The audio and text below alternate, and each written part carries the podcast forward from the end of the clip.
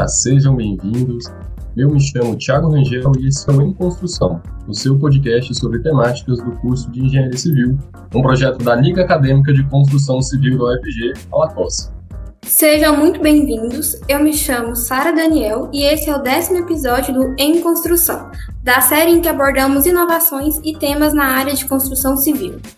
Meu nome é Tatiana Amaral, sou professora da Escola de Engenharia Civil e Ambiental e hoje conosco está o engenheiro civil André Kinderé. Vamos dedicar um espaço para o nosso convidado se apresentar aos ouvintes e contar um pouco sobre sua formação e suas experiências profissionais. André, está com você. Olá pessoal, tudo bem? É, eu sou André Kinderé, sou sócio aqui da Aval Engenharia e Tecnologia. É um prazer estar aqui falando com vocês. É, eu, como falei, sou engenheiro civil. É, queria, antes de tudo, agradecer vocês pelo convite. Né? É, como eu falei, eu sou engenheiro civil. Né? Minha formação foi na UFC, na Universidade Federal do Ceará. Ah, tenho um pós-graduação em gestão de projetos e gestão empresarial, gestão de projetos pela FMV, gestão empresarial pelo IBMEC. Ah, já dei aula na UFC, professor substituto da, da disciplina de gerenciamento da construção civil 1 e 2. Né? Sempre gostei muito desse lado acadêmico, sempre identifiquei muito, né? E por isso, mais um fator de ser um prazer estar aqui nesse ambiente, trocando ideias com vocês. E trabalhei em algumas construtoras, incorporadoras aqui do, do estado. Né? Trabalhei desde estágio, indo até o cargo de supervisão de obras. Né? E, e hoje né, eu estou como um dos sócios aqui da Aval Engenharia e Tecnologia, a empresa que tem esse foco em alavancar a produtividade dentro dos canteiros, ah, transformando isso em produtos através de indo desde pré-obra com um planejamento para executar a obra, tendo os conceitos do Lean, uma otimização de projetos utilizando a modelagem Lean, um orçamento assertivo já com essas é, diretrizes de otimização incorporadas, esses conceitos de fluxo também dentro do nosso, do nosso orçamento.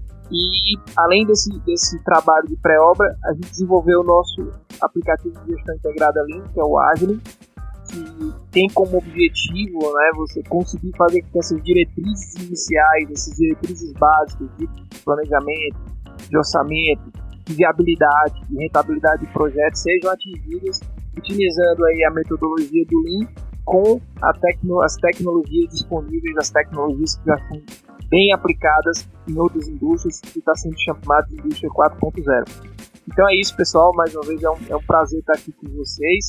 E vamos lá, estou à disposição para a gente trocar experiências, trocar ideias e crescermos juntos.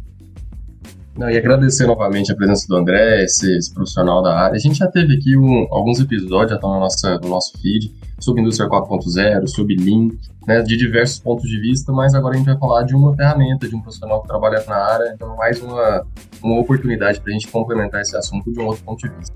Muito bem-vindo e nós que agradecemos a tua participação, a tua presença nesse episódio Bem, é, integração é a palavra de ordem, né? Nós temos planejamento, produção e qualidade efetivamente integrados.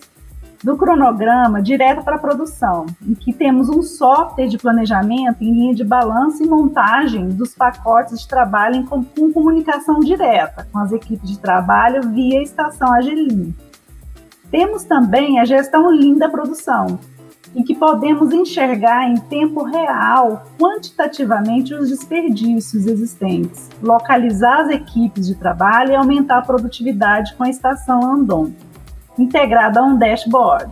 E por último, mas não menos importante, temos ainda a produção com qualidade, em que a liberação do pagamento das atividades é condicionada às inspeções de qualidade feitas dentro do aplicativo Agile Estamos hoje falando sobre a plataforma de gestão Agilin.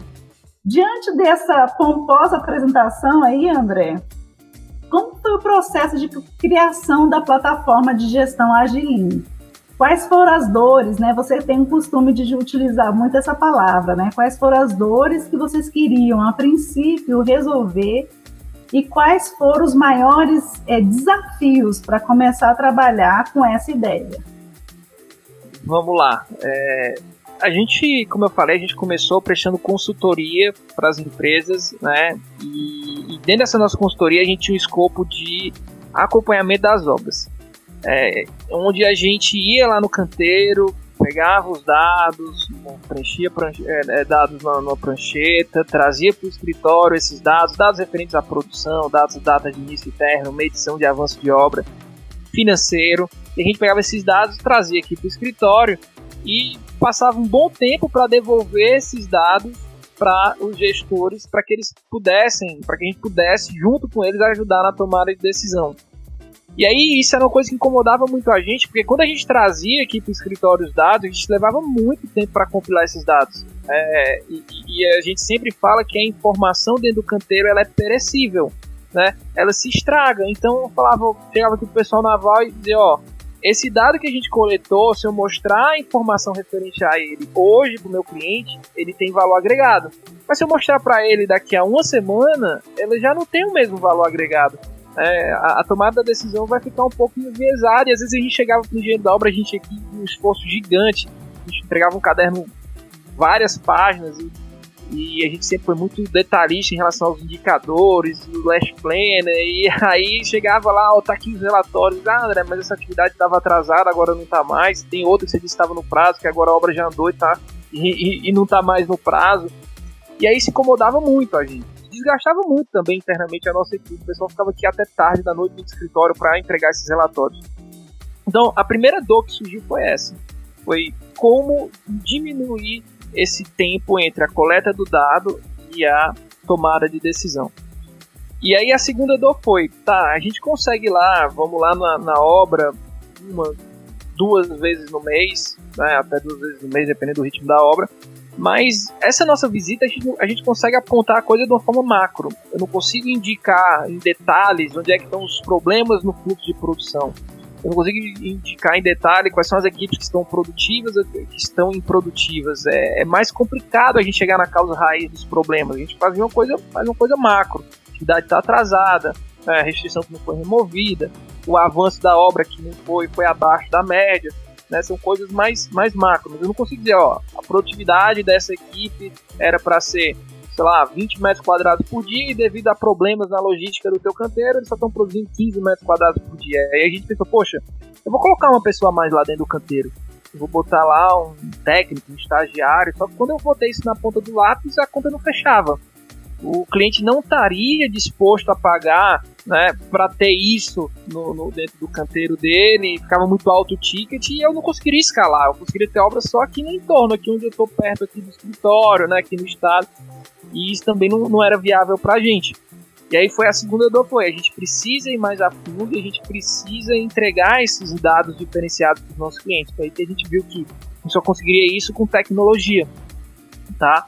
Então, e, e, e, aí a gente começou a, como a gente sentia muito na pele as, as dificuldades, né, a gente diz, ah, já que a gente vai para tecnologia, vamos mapear o processo todo. A primeira dor é na hora de fazer um planejamento de uma obra. Você vai fazer um planejamento de uma obra você leva às vezes um mês para montar um planejamento de uma obra. Ah, você leva que às vezes as pessoas quando vão quando entram na Aval Consultoria que utilizavam as ferramentas de planejamento que existem no mercado, como o MS Project, elas demoravam muito para aprender porque a ferramenta não é simples. E, e, era um, um, tricô danado para você montar e você transformar o Gantt numa linha de balanço e você não tinha essa previsibilidade que a gente tem hoje, ajustou um cronograma, já gerou uma curva S nova, né? Ah, botou gente, montou a célula de produção e não estava na linguagem do Lean. Então, ah, vamos, vamos, vamos partir do começo, vamos desde lá do planejamento, né, fazer uma ferramenta de planejamento deixe isso mais simples. Uma coisa que eu sempre falo é que é, eu tava. E no começo eu fui resistente a isso daí.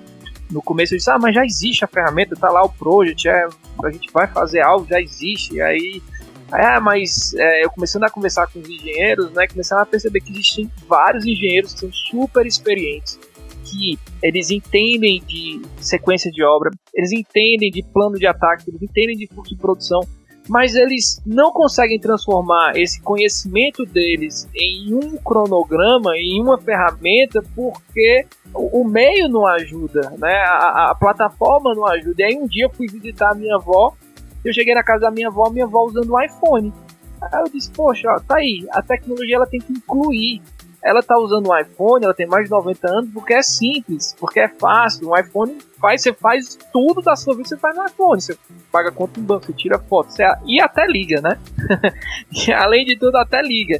Então, mas é, ele é simples. A, a, minha filha de 4 anos, ela faz tudo, né? Então, é, é a tecnologia ela não é para excluir, ela é para incluir. Aí foi que, cai, foi que foram caindo as fichas e a gente foi começando a entender que a gente tinha que fazer uma ferramenta que fosse simples, que viabilizasse você utilizar uma metodologia de gestão eficaz sem necessariamente você ter uma carga gerencial muito pesada que era outra dor que a gente percebia. Ah, tem muitas tem, tem empresas usando Lean?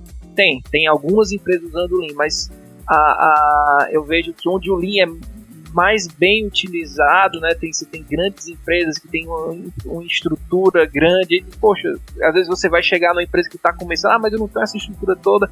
E a gente fala, você não precisa. Você não precisa ter essa estrutura toda. O Lean é simples, é fácil, né? É, e a gente foi usando esses conceitos de simplicidade, de facilidade, de fluxo para o cliente, e aí a gente foi começando a montar essa jornada e fizemos a solução, partindo desde essa base do planejamento, essa coleta automática de dados e essa integração, como a Tatiana comentou. Né? Você ter planejamento, execução, qualidade pagamento integrados numa, numa única ferramenta. Então foi essa a, a, a, a nossa jornada até chegar no, no Agile. Muito interessante, de fato, muito interessante. Bom, André, continuando aqui com as nossas perguntas, é, eu, eu gostaria de. Existem algumas diversas soluções disponíveis no mercado, né? Entretanto, antes de fazer uma contratação, é necessário verificar qual que se encaixa melhor, né? Tanto no orçamento da empresa e também qual que vai atender melhor, né? Considerando a questão de serviços e custos ofertados por cada uma delas. É, a nossa pergunta para você é: as diversas formas de controle da produção oferecidas no Agilin, elas facilitam muito a gestão no canteiro? E encaixando essa pergunta aqui, qual que é a diferença, qual que é o diferencial do Agilin em relação a essas outras opções de mercado e esses outros softwares que já existem? Legal, excelente pergunta. É, eu percebo tá, que a, a um dos grandes pontos do, do, do Agile é que é uma ferramenta que ela não foi desenvolvida por uma equipe pura de tecnologia. Ou seja, a gente não é uma, uma empresa de tecnologia né, com programadores que olharam a, a, construção civil como uma oportunidade. Ah, vamos agora montar um sistema voltado para a gestão de obras, porque é uma oportunidade, porque é uma indústria que é pouco produtiva e tal, tal, tal. A gente vivenciou tudo isso. Né? Todo mundo que faz parte aqui da nossa equipe, todos nós somos quatro sócios, né? Então todos eles, até o sócio de tecnologia, já teve experiência em obra. Então eu, eu vejo que o primeiro ponto que você perguntou, ah, é o quanto que ela, que ela ajuda, tá? Então é, é uma ajuda que é uma ajuda real e a gente já tem número em relação a isso, tipo, eu tenho dados da Andrade Gutierrez falando que o tempo para planejar a obra deles reduziu em 60% né? É, então já é uma coisa super considerável. Eu tenho dado onde a gente já teve empresas que falavam assim para mim: olha, André, eu tinha um encarregado para cada quatro blocos para verificar a distribuição das minhas tarefas no campo. Quando eu passei a usar o Agile, eu passei a ter um encarregado para cada oito blocos. Ele trabalha com minha casa minha vida. Então a produtividade do encarregado dele, pelo sistema fazer parte do trabalho do cara, duplicou. Né? Então, assim, ajuda muito no fluxo de produção, facilita essa integração. É, a gente vai até, como a, a professora Tatiana falou, a gente vai até o ponto da qualidade. Você tem uma dificuldade, uma dor muito grande dentro da construção civil, que é, tá, eu estou pagando as minhas tarefas, eu estou fazendo as minhas medições dos meus empreiteiros, mas essas medições, essas tarefas, será que elas foram efetivamente validadas pela qualidade? Muitas vezes você tem uma equipe de qualidade, mas ela não se comunica com a equipe de produção ou ela tá ali uma semana com uma semana de defasagem, ou às vezes as empresas, que eu falo com segurança, grande parte delas fazem gestão de auditorias, não gestão da qualidade. Ela tem ondas de auditoria, onde ela vai ali, não, agora tem uma auditoria, vamos gerenciar a nossa, a nossa gestão da qualidade para que ele esteja ok na auditoria. E eles não usam os dados da qualidade, porque para você pegar aquele dado e transformar em, informação, aquelas fichas manuais, é, é muito complicado. Então, até nisso o sistema atua. Ele transforma um sistema de gestão da qualidade no sistema efetivamente de gestão. né, porque a, a, carga operacional sai, você vai ficar só com a, com a carga de análise. Então você vai desde a produtividade, melhoria do, do, do, do produto final, né, garantia da qualidade. E o outro ponto que você perguntou foi referente ao diferencial. Eu vejo como, como esse sendo um grande diferencial da gente, a gente fazer uma solução que vai de ponta a ponta. O Agile, ele vai, ele não é uma ferramenta que se preocupa, eu sempre falo, o planejamento, além de balanço, ela é necessária, mas ela não é suficiente. Então a gente, a gente se preocupou em fazer uma ferramenta que atenda o fluxo completo da gestão da construção civil, que, que rode todo o PDCA, que vá desde a elaboração, o Agile vai desde a elaboração da tarefa, da, do nivelamento, balanceamento da produção, definição das equipes de trabalho, até a entrega, a gente se preocupou até com a entrega, desse, como é que essa informação vai chegar para quem está lá na ponta está fazendo ela, e como é que é que a gente vai validar a, a, a execução daquela atividade dentro dos critérios da ISO, do PBQPH e fazer a medição disso. Então, eu vejo que a, a gente entrar nesse fluxo, a gente não fica só no fluxo estratégico, a gente também vai para o tático e operacional. Foi um desafio muito grande para a gente, porque a construção civil é muito cheia de peculiaridade. Toda obra tem uma. Ah, e se minha equipe mudar? Tudo bem me dá tarefa, minha equipe mudou. Como é que eu faço? Ah, tem um funcionário a menos na minha obra nesse dia. Como é que eu faço? Então você entrar nessa parte operacional realmente na construção não é simples. Mas a gente topou esse desafio e, e, e, e, fomos até, até esse nível. Então eu acho que a gente ter tido essa experiência, ter feito essa solução adequada à realidade da obra, acho que é um, é um grande diferencial da nossa plataforma. Além da parte da tecnologia, mas eu, eu sempre acho que isso, ah, você ter a tecnologia sem você ter um fluxo de trabalho dentro da realidade de quem está lá fazendo a gestão, não adianta. É a mesma coisa se, se o Uber ele é super tecnológico, usa o nosso mas se ele não tivesse, se ele não usasse o fluxo similar ao que a gente fazia como quando pedia um táxi, né? Ele similar ou melhor, né? Porque a tecnologia permite isso, a coisa não ia fluir. Então eu, eu vejo que é por aí, tá? Não, perfeito, André. Eu acho que a palavra é, é como a professora Tatiana introduziu o nosso, nosso episódio, assim, é integração. Né? Eu vejo muito como necessário essas ferramentas utilizam e ajudam muito nesse sentido. Integração e facilidade, né? Eu acho que também isso é uma, uma questão que é bastante importante, né? Assim, você substituir algo que já existe, mas também ter facilidade, ter acesso a essa ferramenta, a esse aplicativo, a, enfim, né, a, o que você está utilizando. Eu, particularmente, André, já conhecia na prática o uso do Andon, né, numa visita que eu fiz em Fortaleza, é, na Serrolim Engenharia. É, eu queria que você falasse um pouco sobre de que maneira que o Agilin consegue automatizar ainda mais é, essa ferramenta, né? Fale um pouco para gente sobre os controles e sobre o uso do Andon nas obras, suas experiências e dificuldade de implantação. Olha, professora, uh, vamos lá. Eu, eu, quando eu trabalhei na construtora Castelo Branco, né, que foi uma das construtoras que junto com a Serrolim uh, uh, aqui utilizavam, utilizaram muito o Andon, né, a, a Serrolim ainda continua nessa jornada a, a gente percebia que para o Andon ser efetivo, a gente precisava conseguir, mais uma vez, analisar os dados que estavam lá, né, é, é, que eram coletados pelo Andon. É, é, é, legal a questão das. Ah, parou, acende a luz vermelha, você tem ali uma gestão à vista, você tem um, uma, uma, forma de comunicação e, como a gente chama no Lean, né, autonomação, você consegue fazer com que o, o próprio operário diga, identifique o problema e diga que tem algum problema, então isso é, é show de bola. Mas para que você consiga fazer que o seu sistema produtivo efetivamente evolua, né, porque ah, faltou massa, eu vou lá, passo um rádio, manda massa agora lá para o pavimento. Eu só coloquei um band-aid, eu não fui na causa raiz, né, eu não, não analisei o todo. Só que para conseguir analisar o todo, é, eu tenho que ter uma disciplina muito grande em, re, em relação ao, ao Andon tradicional. É, eu me lembro quando eu trabalhava na obra, eu tinha que ter, eu era estagiário, eu tinha que ter uma outra pessoa lá só para cronometrar tempo de parada, fazer todos os ajustes das paradas, colocar os motivos das paradas, compilar esse gráfico. A gente só conseguia fazer as análises e as reuniões de melhoria, sei lá, às vezes de 15 15 dias, às vezes é, dependendo do mês, uma vez no mês. Porque sempre a gestão vai estar concorrendo com as atividades de produção. Né? E, e, e acaba que exigia uma disciplina muito grande. E aí um dos, dos objetivos da gente colocar o Andon dentro do. acoplar o Andon no Agile foi quebrar isso daí.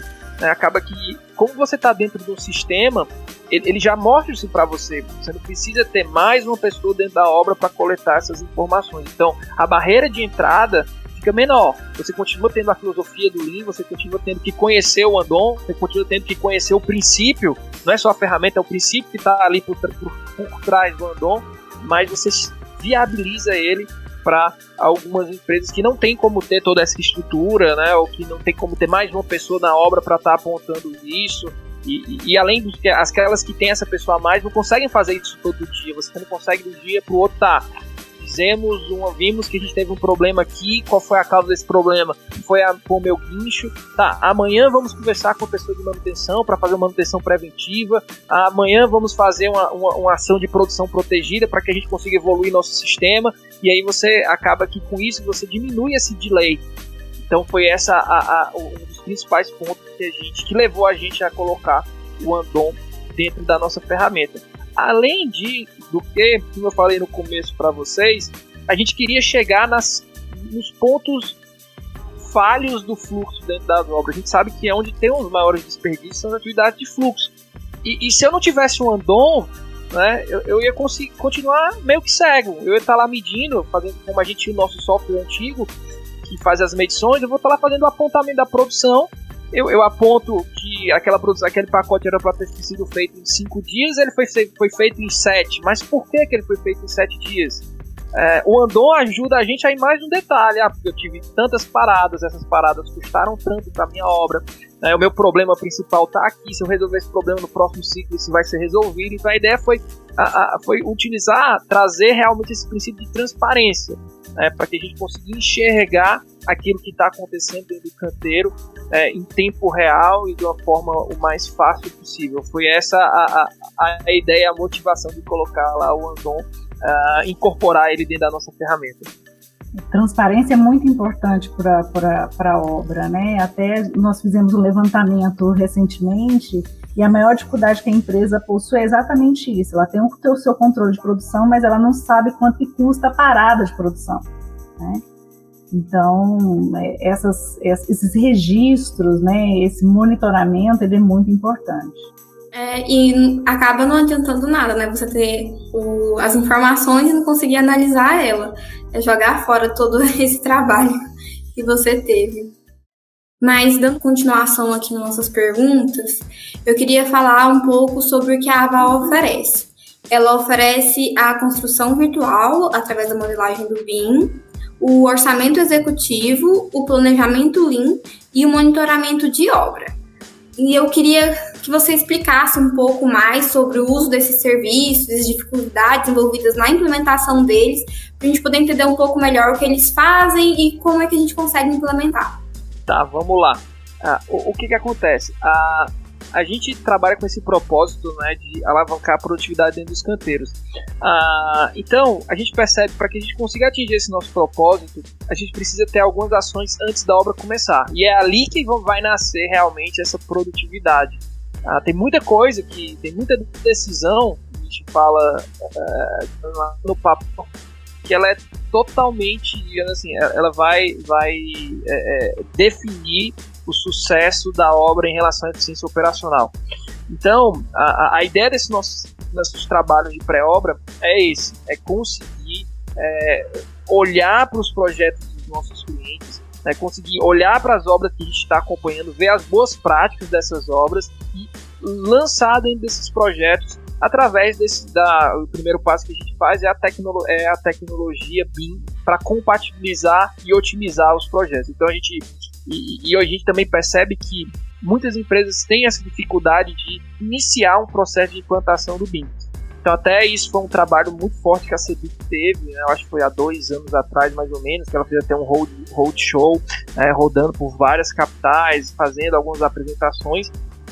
E eles falaram isso, foram bem claros. Ó, em alguns momentos, o prestador de serviços BIM ele é de fundamental importância para que as empresas consigam entrar no BIM sem ter grandes investimentos. Então, tem empresas que, ah, eu ainda, meus, meus projetistas ainda trabalham no 2D, então não consigo entrar no BIM, eu não consigo ter um primeiro contato com BIM, nem tirar proveito dessa tecnologia.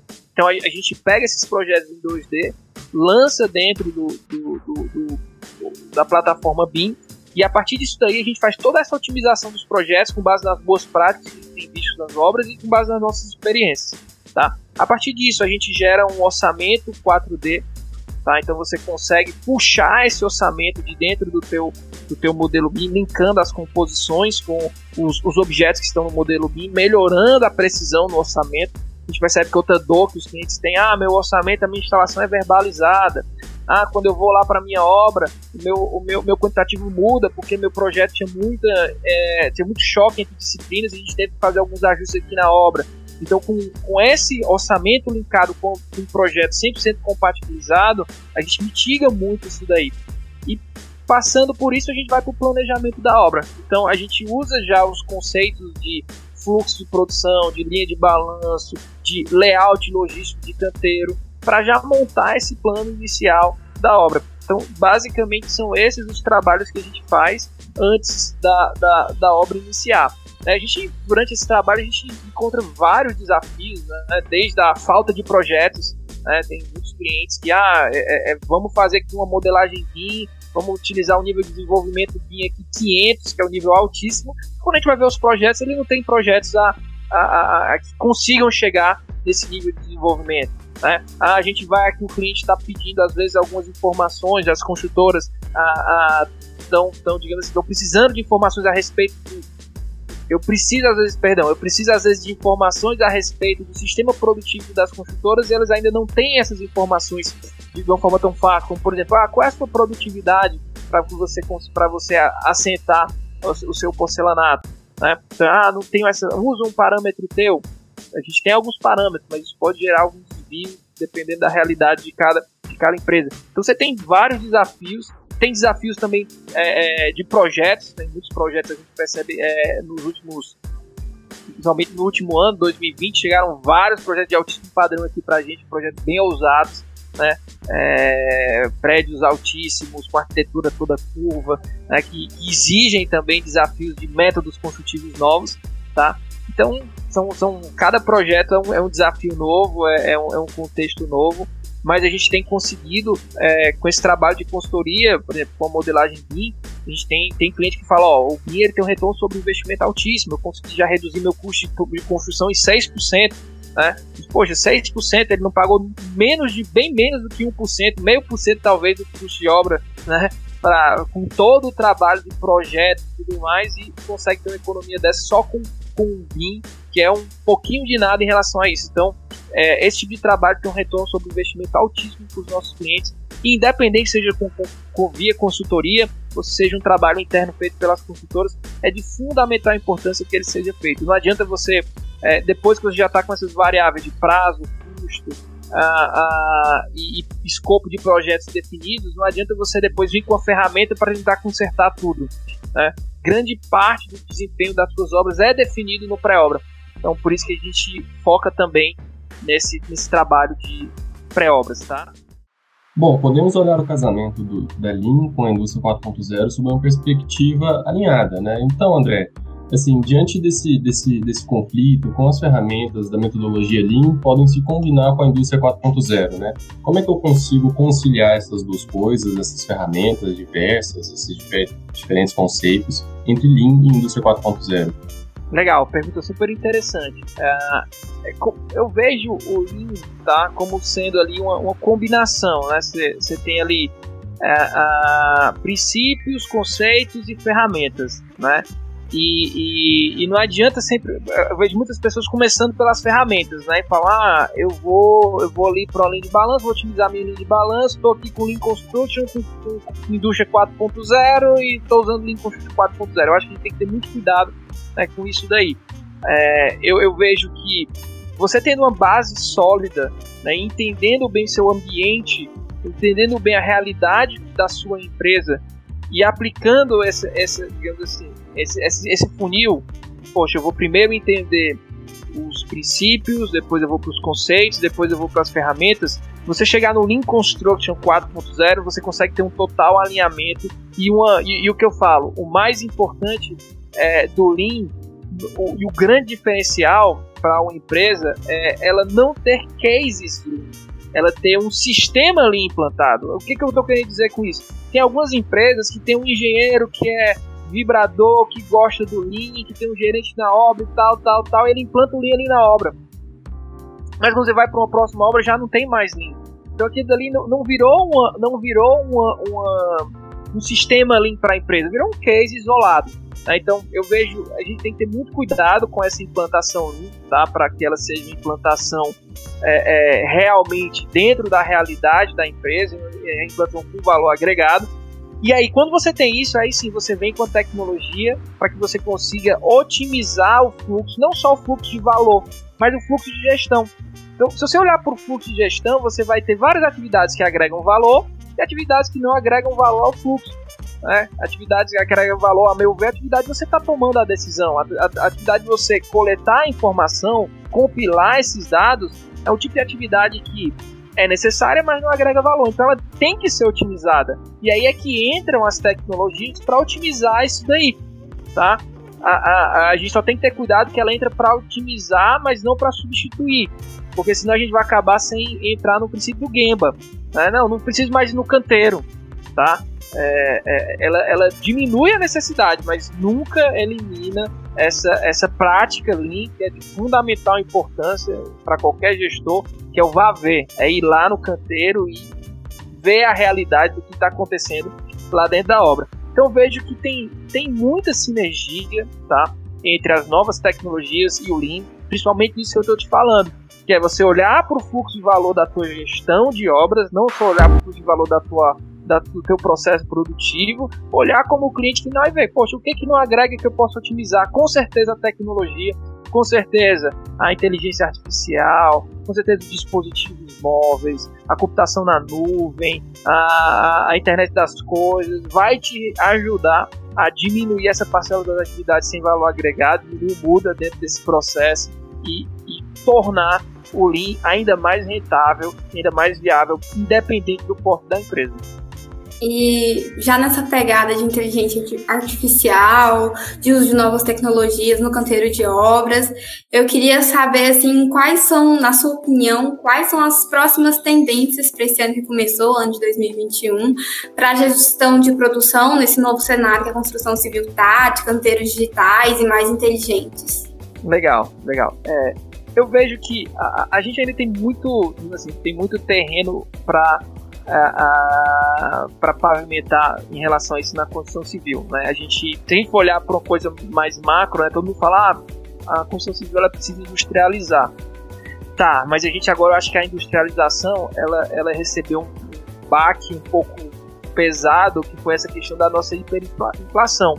Né? Então a gente vê que os insumos como o aço, metais, os plásticos, são os insumos mais utilizados nas técnicas de industrialização, principalmente de obras de padrão mais alto, né? Porque muitas vezes minha casa, minha vida usam ali os paredes de concreto, né? Usam as outros tipos de tecnologia. Né? Ele sofreu muito. Então vejo que a gente vai ter que perceber se essa hiperinflação que, pelo que eu vejo nos análises, ninguém sabe se é uma coisa temporária ou se é uma coisa que veio para ficar, né? Como é que a gente vai ter que se, é, digamos assim, é, se, se moldar essa nossa nova, nova realidade, tá? Mas apesar disso, eu continuo apostando muito. Eu acho que o caminho é a industrialização, tá? Até para a qualidade do nosso produto final, se sair ali do centímetro para o milímetro em relação à, qualidade.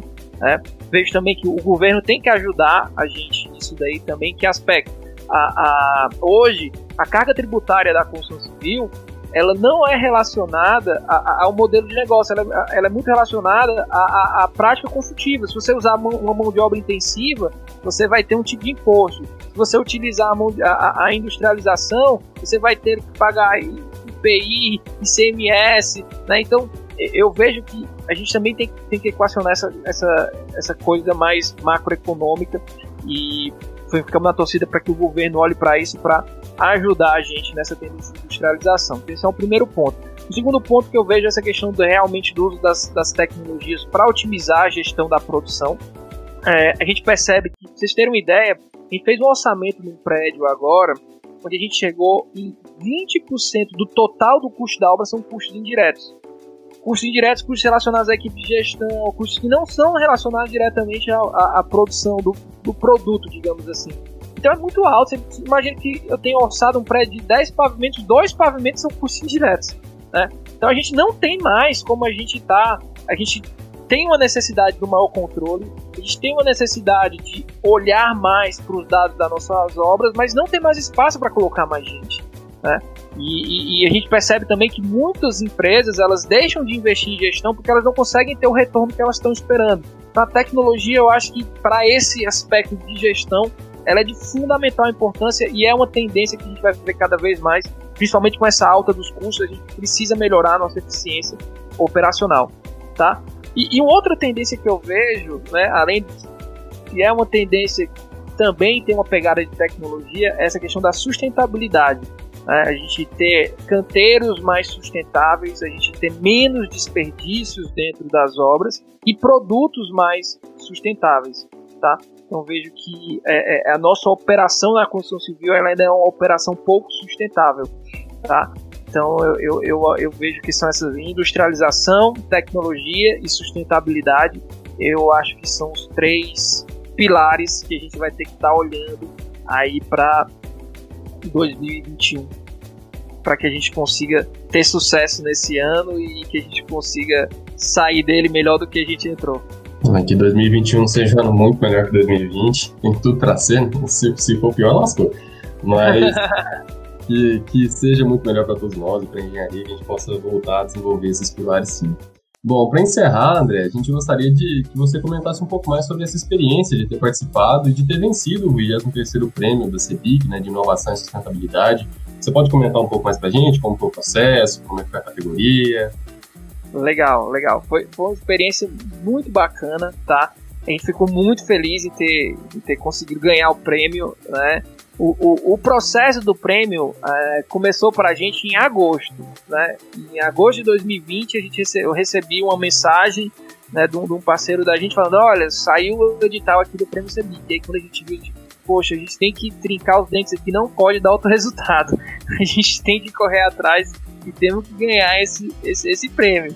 E aí foi aí o peso foi grande aqui nos nossos ombros para que a gente fizesse esse, esse trabalho. Então é, é, foi uma, uma experiência muito legal porque o, o prêmio CEBIC ele não é simplesmente um prêmio que você é uma etapa que você manda um, um material e eles chegam numa decisão é, é uma coisa que você vai conquistando passo a passo né? foram foram se eu não me engano Thiago, foram quatro etapas, né? Então a gente mandou o material com o vídeo.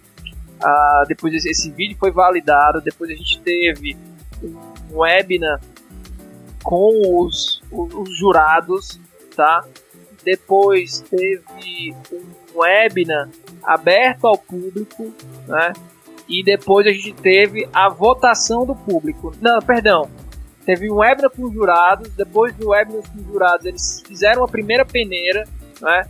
Então você teve a primeira peneira foi o material envi enviado, a segunda peneira foi o webinar com, com os, os jurados, que foi uma experiência bem legal, porque você uh, uh, era, era, era, um tiro curto, né? eram, eram ali sete jurados de referência no mercado, você tinha sete minutos para para falar sobre a sua solução e depois sete minutos para não eram sete eram quatro minutos para as, as perguntas dele era uma coisa bem é um pitch foi, foi bem legal foi uma experiência bacana também. E aí depois eles mandavam os resultados aí escolhiam três aí os, esses três que passaram pelos jurados foram para a etapa final que foi a etapa ah, onde a gente fez o webinar aberto ao público e aí entrou na votação do público. Então, assim, você vai para o prêmio, você vai para aquele momento ali lá no, no, no, no ENIC, né, onde você tem as, as, pessoas, você tem, você tem a, a, os indicados, você não sabe ainda. Então, é, é bem legal. Foi uma experiência em relação ao processo, foi super legal. E também em relação a, a, a gente ter conseguido ganhar e a gente ter conseguido, é, é, digo assim, a gente estava precisando muito dessa validação de um órgão como a CEPIC, né? Então a, a CEBIC ela é um órgão que tem muita é, é, é, autoridade né, no setor, é um órgão muito respeitado, foi um processo muito sério que eles fizeram nesse prêmio em todas as categorias. A nossa categoria foi a startup, foi a primeira vez que foi, foi colocado essa, essa, essa categoria no prêmio, tá? É, é, com inovação também nesse, nesse ENIC, que já foi todo inovador, porque ele foi todo uh, online, geralmente ele é presencial, eu já fui para vários ENICs de forma presencial, e foi, foi bem legal. Então eu vejo a experiência, a jornada foi muito legal. E a gente ter ganho também para a gente como empresa foi muito importante, foi um marco na nossa, na nossa história.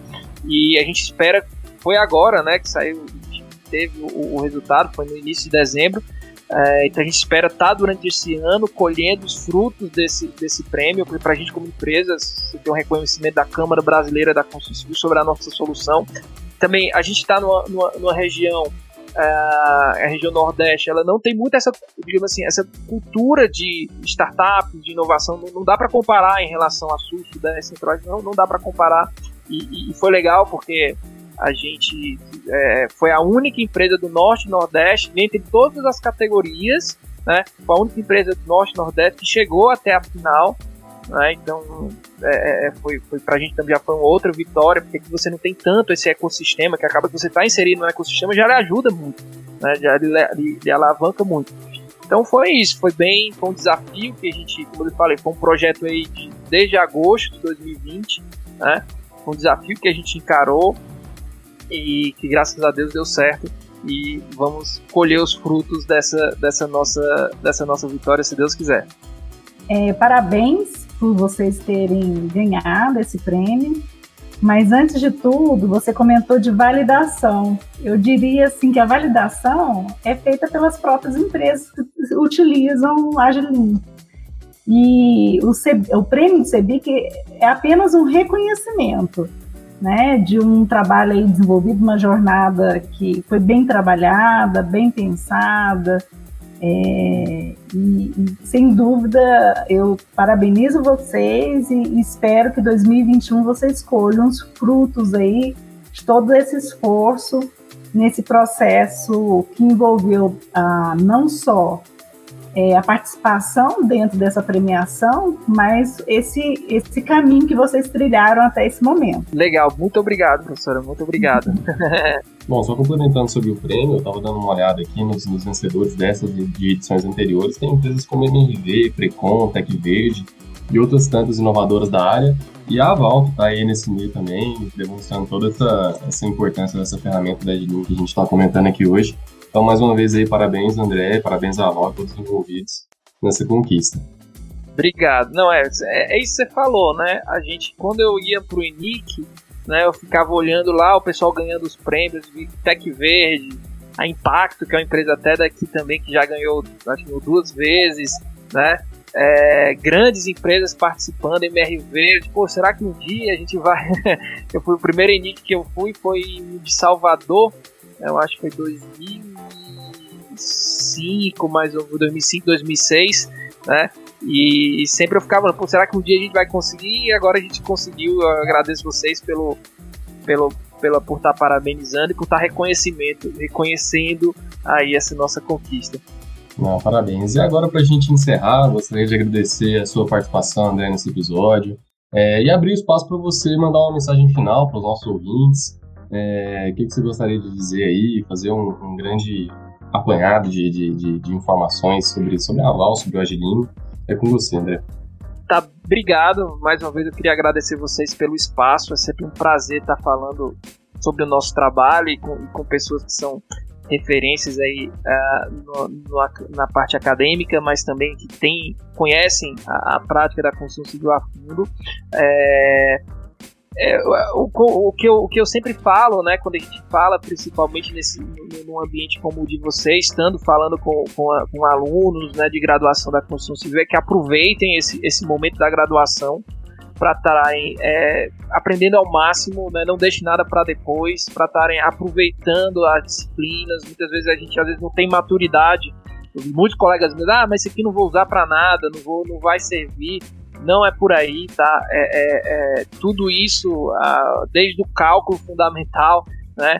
Que às vezes é uma coisa mais, um pouco mais abstrata. Aproveitem esses, esses, esses momentos. Lá na frente não vai dar mais para voltar, tudo muito rápido, acontece muito rápido, né? É, uma coisa também que eu sempre falo, é, uma, uma, uma, é, às vezes as pessoas falam, ah, o engenheiro, se eu gostasse de ler, eu ia fazer direito, eu não ia fazer, ah, não ia fazer engenharia. Isso não tem nada a ver. Hoje em dia, a tendência é, o, é você estar tá continuamente aprendendo e, e, e, você quando você sai do ambiente acadêmico, principalmente, né, não só mais também, principalmente você não vai ter mais os professores, a dedicação dos professores para lhe mostrar os caminhos. Então você vai ter que ter essa, desenvolver essa capacidade de aprender sozinho, de buscar conhecimento, de estar sempre estudando, né? É, não acaba na faculdade, a faculdade é, é só o é, assim, é aquela coisa, não tem uma linha de chegada, né? Não acabou, agora já aprendi tudo, vou para então eu queria é, parabenizar vocês por essa iniciativa de estarem fazendo esse podcast, estar tá divulgando novos conhecimentos, né, para todo mundo, né? mas principalmente deixar essa mensagem. Hoje em dia, a, a, a inovação não é só inovação em tecnologia, na tecnologia, é inovação na forma de pensar, é uma inovação no perfil do profissional também, que é totalmente diferente.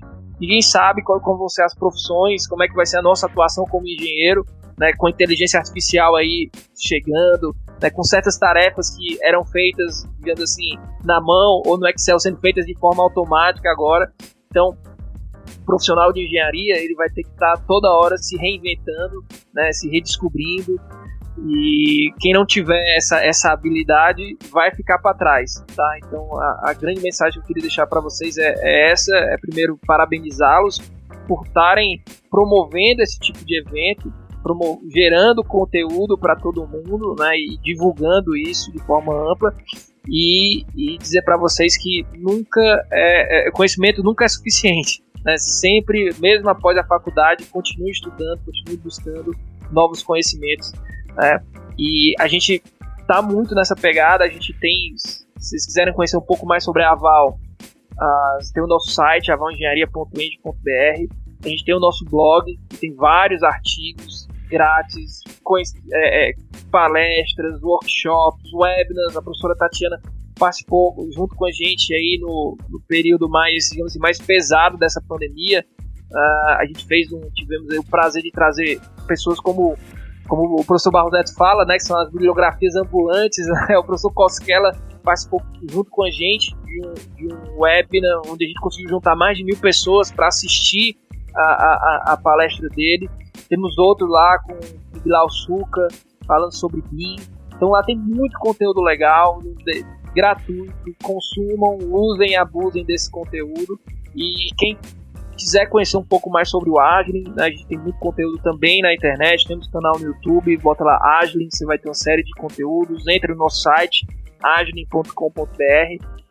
Daqui a umas algumas semanas uh, a gente vai estar com novidades no nosso site, com várias coisas legais que as pessoas poderem compartilhar e, e, aprenderem um pouco mais sobre o Lean. Né? Antes da tecnologia, eu tive a sorte da primeira obra que eu trabalhei, é, ela já usava o Lean, então a, a, até uma vez eu fui para uma, fui junto com o diretor técnico da Castelo Branco, fui para uma, uma mesa redonda e aí me perguntaram assim, André, qual é a maior diferença entre o método de produção Lean e o método de produção tradicional? E aí eu respondi, aí o diretor virou para mim, André, como é que tu sabe? se a primeira obra que tu entrou já era uma obra que usava o Lean, né? Então eu tive a sorte de ter sempre trabalhado com essa metodologia, com essa filosofia e, e ter utilizado ela não só para gestão de obras, para vários outros aspectos. É uma filosofia que vale a pena você estudar e utilizar isso como filosofia de vida também, tá, pessoal? Pois mais uma vez, obrigado, tá? Acho que até me estendi demais nas palavras finais. mais ah, uma vez. Problema, pode ficar à vontade. Obrigado pela oportunidade, foi um prazer estar aqui com vocês. E se vocês precisarem de novo, se vocês precisarem de uma nova troca de ideias, professora, me disponibilizo na sua, na sua disciplina, a gente falar um pouco mais sobre a ferramenta vai ser um prazer, tá? Nós que agradecemos, André. Foi um prazer também, um momento muito agradável aqui de conversar com você, de aprender com você, né? de, de compartilhar, de você compartilhar conosco toda a, toda a tua experiência. Como dizem, conhecimento nunca é pouco, né? Quanto mais a gente conseguir, melhor. É, então, mais uma vez, eu queria agradecer pela participação que você e para os nossos ouvintes que estão escutando até agora, é, nos siga nas nossas redes sociais, lacoste.fg, e a gente se vê no próximo episódio. Muito obrigada e fique em casa. Lacoste, construímos oportunidades.